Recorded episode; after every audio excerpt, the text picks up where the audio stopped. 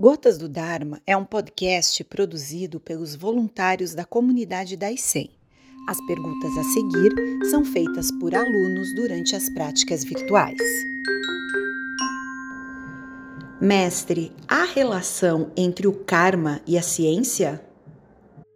É, inicialmente, numa resposta direta, não, não há nenhuma relação. Assim como o Dharma não tem uma relação direta com ciência, ou qualquer outro conceito dos ensinos de Buda não vai ter uma relação direta com ciência. A ciência em si é um corpo de ensinamentos e versa sobre fenômenos outros, assim como a psicologia ou a biologia, com todas as ciências, e todas versam sobre é, aspectos variados do, da, da existência e do universo.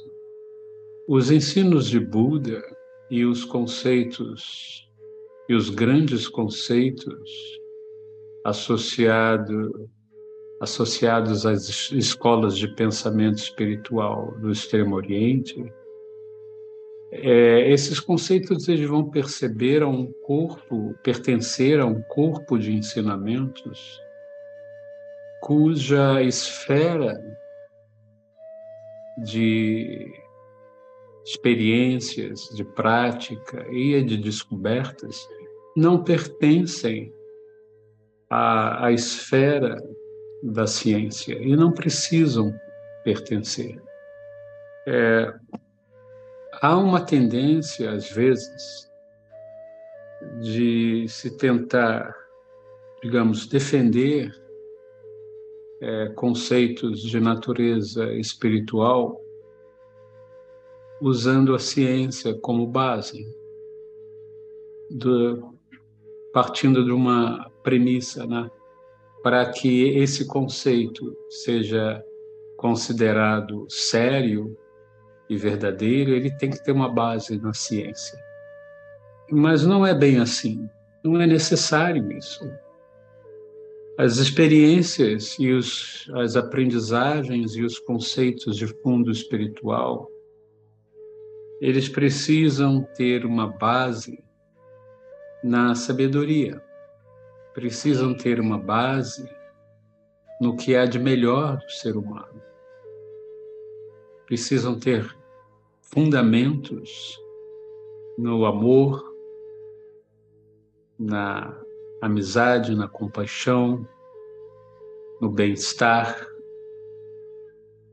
precisam ter base no respeito à diversidade, não só humana, mas de todos os seres. Enfim, os conceitos de natureza espiritual, eles, eles abrangem um outro espectro de consciência. A consciência possui espectros, é um espectro. E o fato de haver é, eventos associados ao campo, por exemplo, do, do Zen ou do budismo em geral.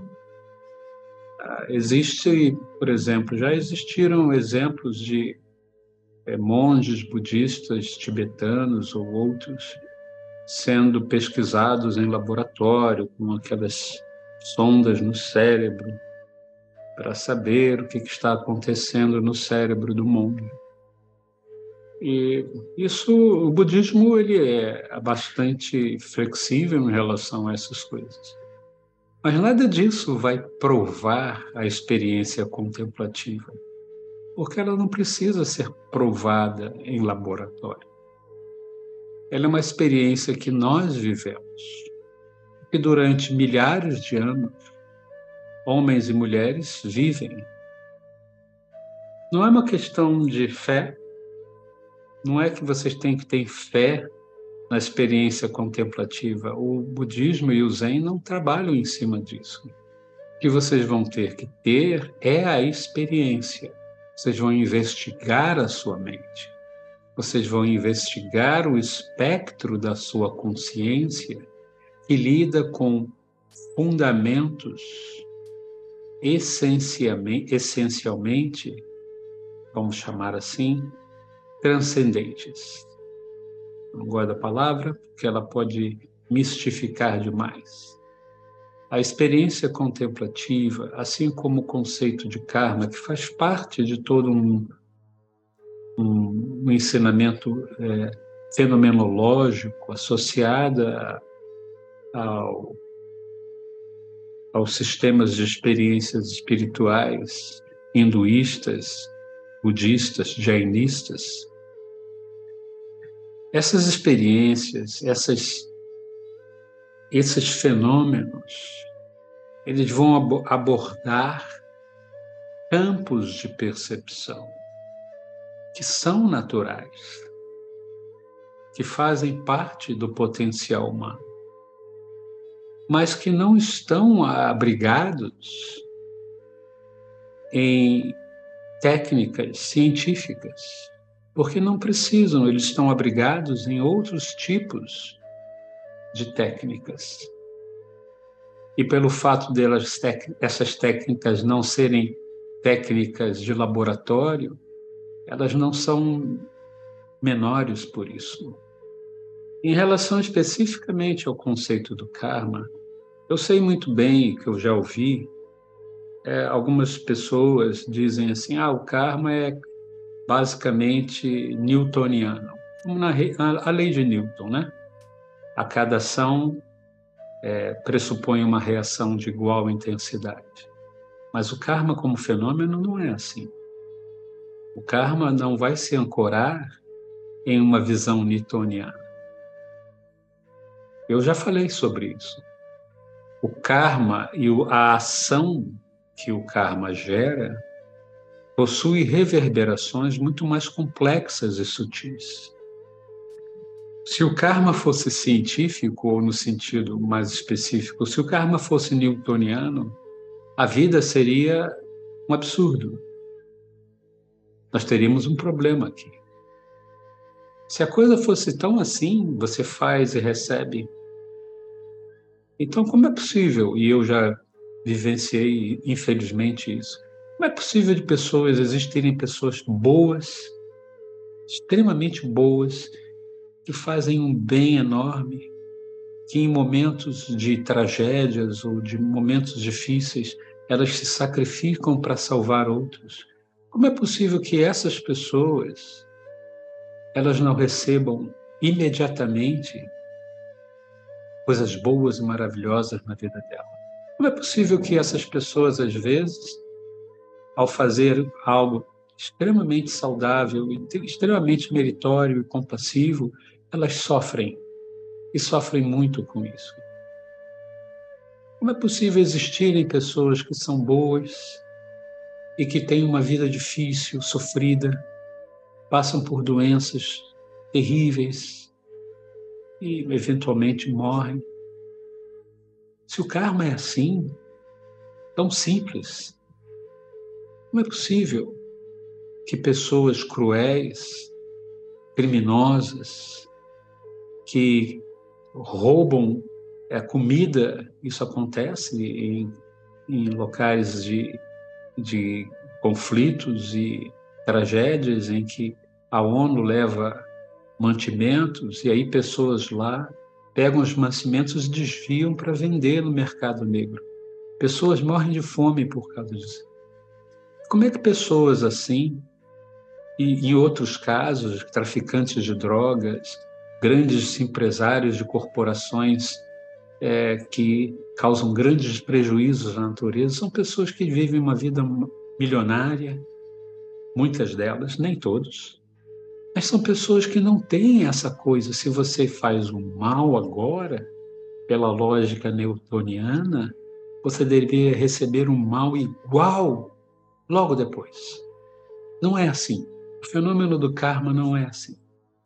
Mas, ao mesmo tempo, ao dizer dessa forma, eu não quero parecer para vocês que agir de maneira saudável, compassiva, amorosa, vale nada.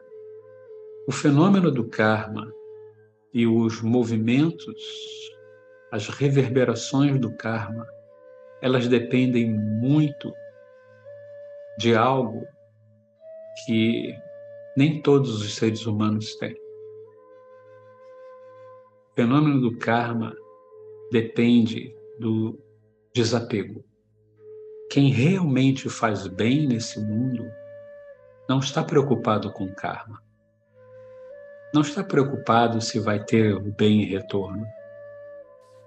A pessoa que faz bem, ela faz bem porque ela sabe o valor de salvar uma vida, de ajudar alguém que está necessitado, de ajudar, abraçar alguém que precisa ser abraçado, de ficar quieto e ouvir alguém que precisa ser ouvido. A pessoa que age em méritos kármicos, ela age pelo bem que ela pode fazer.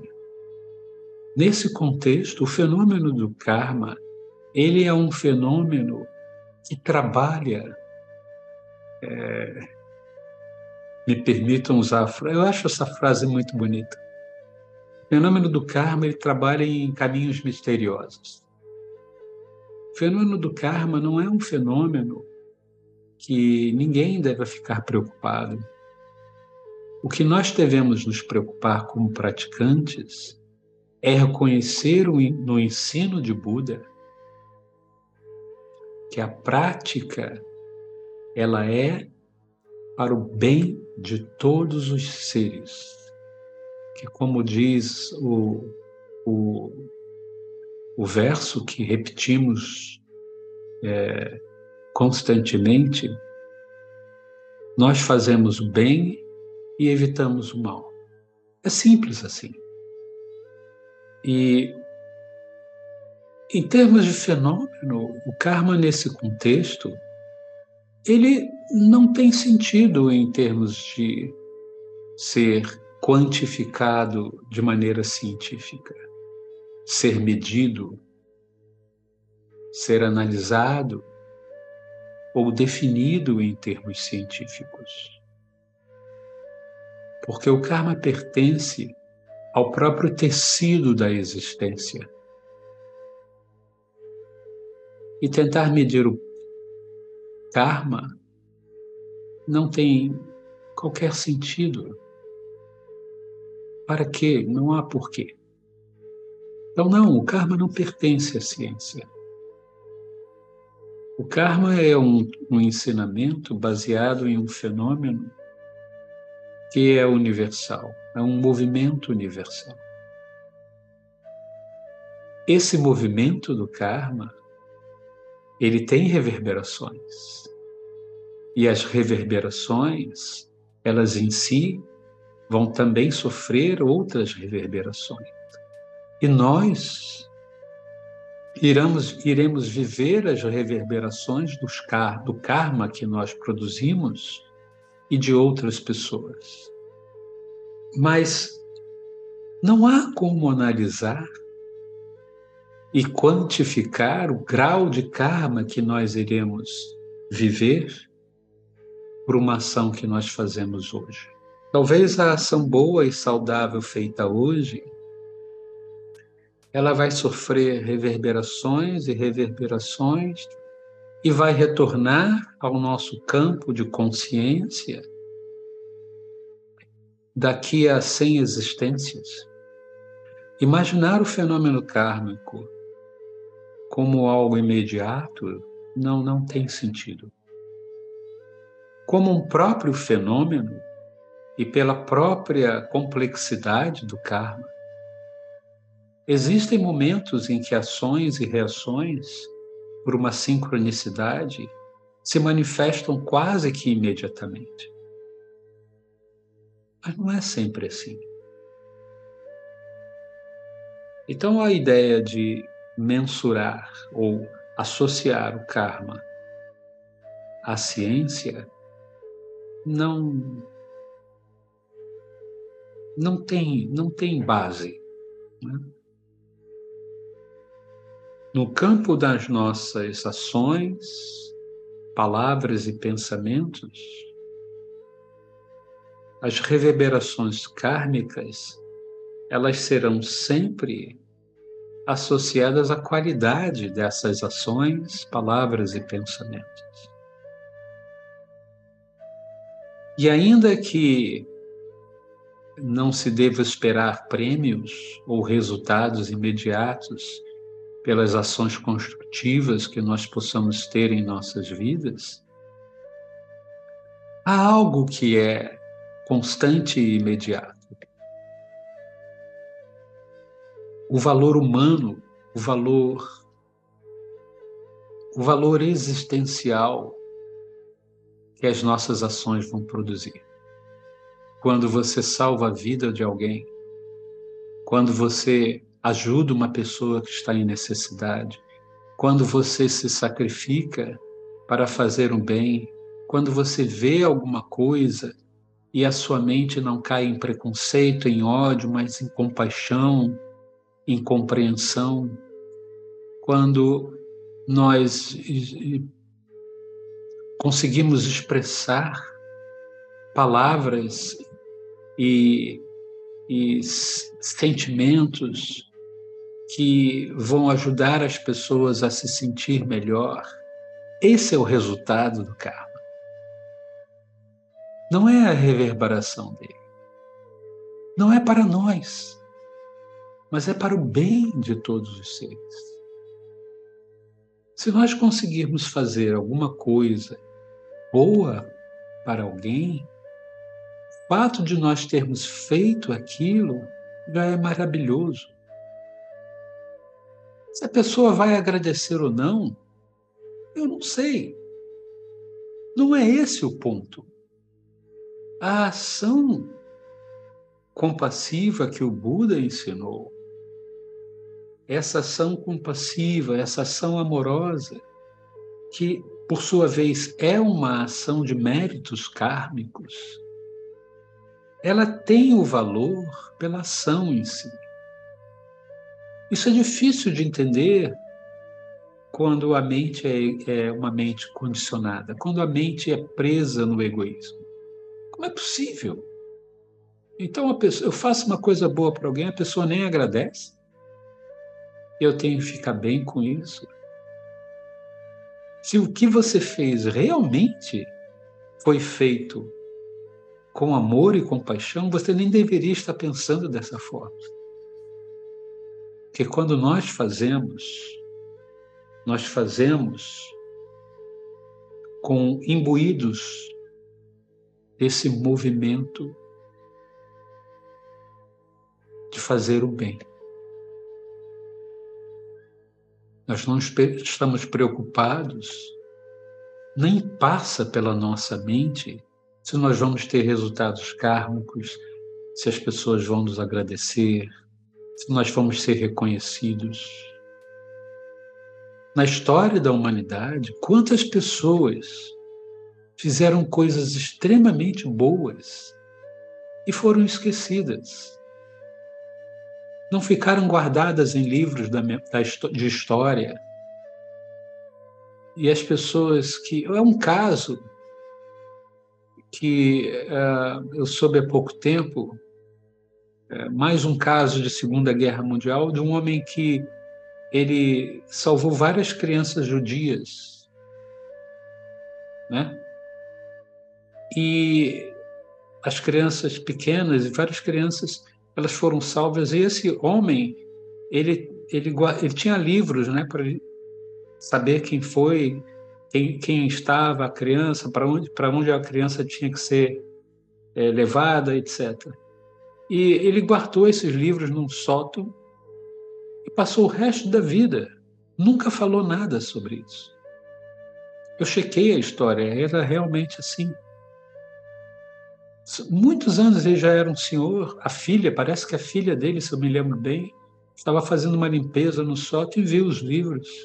E aí que se descobriu a história do que esse homem fez. A ação dele foi feita para salvar pessoas. Ele não estava preocupado em dizer, ah, eu fiz, está aqui a prova de que eu fiz. Então, o movimento kármico, ele está baseado no nosso grau de desapego. E isso é fundamental de explicar. Porque se uma pessoa, ela, sabe, pensa em termos de resultados, e aí anda na rua e vê um mendigo, e pensa assim: ah, eu vou dar um dinheiro nesse mendigo porque eu estou fazendo uma coisa boa, e aí eu recebo uma coisa boa.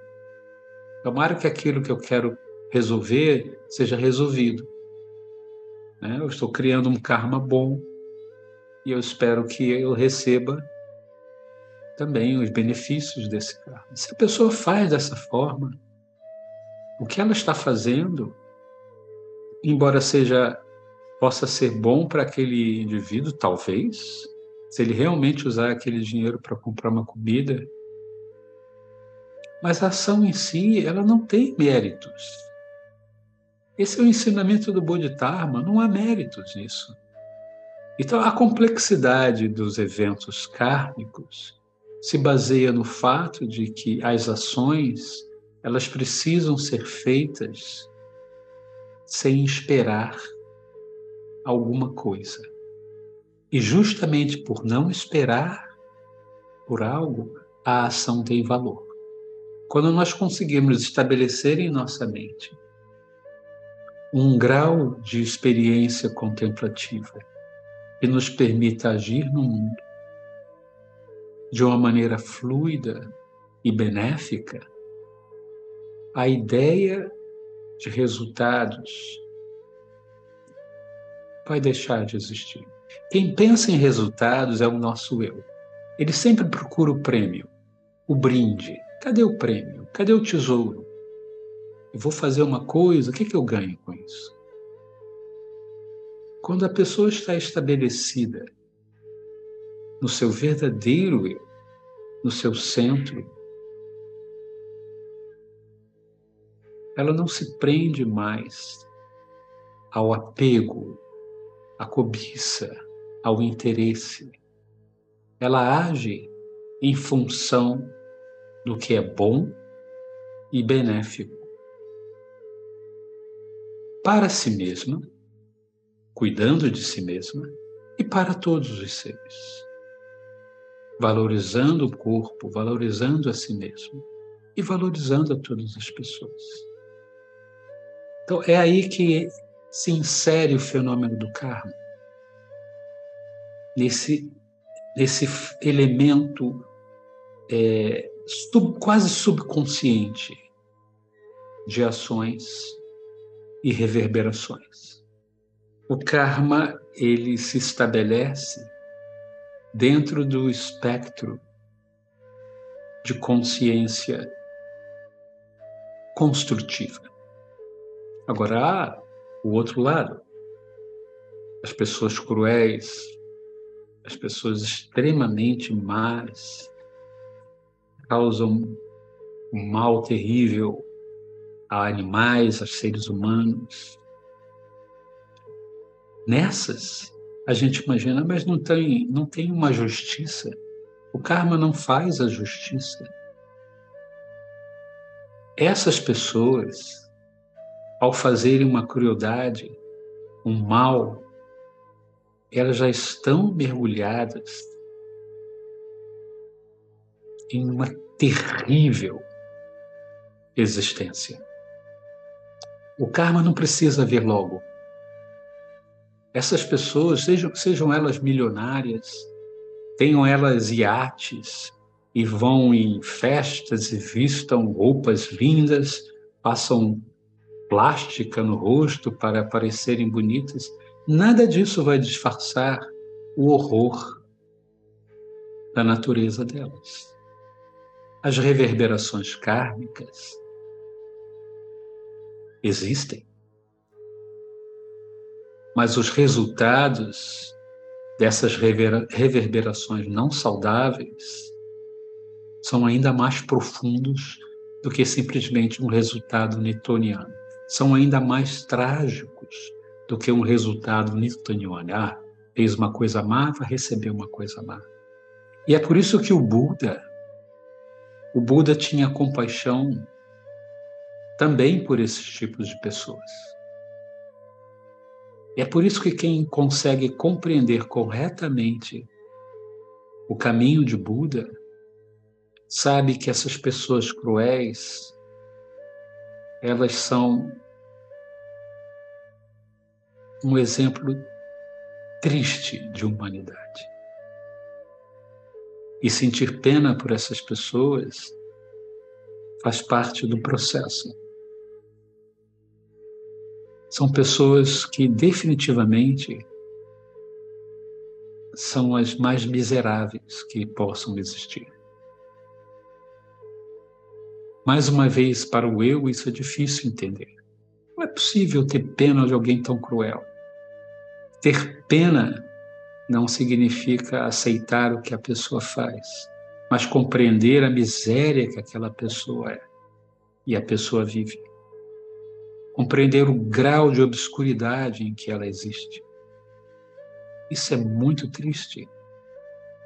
A mente compassiva consegue acessar isso.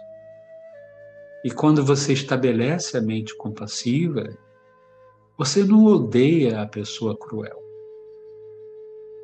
Você simplesmente tem uma pena enorme pelo horror e a miséria que aquela pessoa vive e o que aquela pessoa é.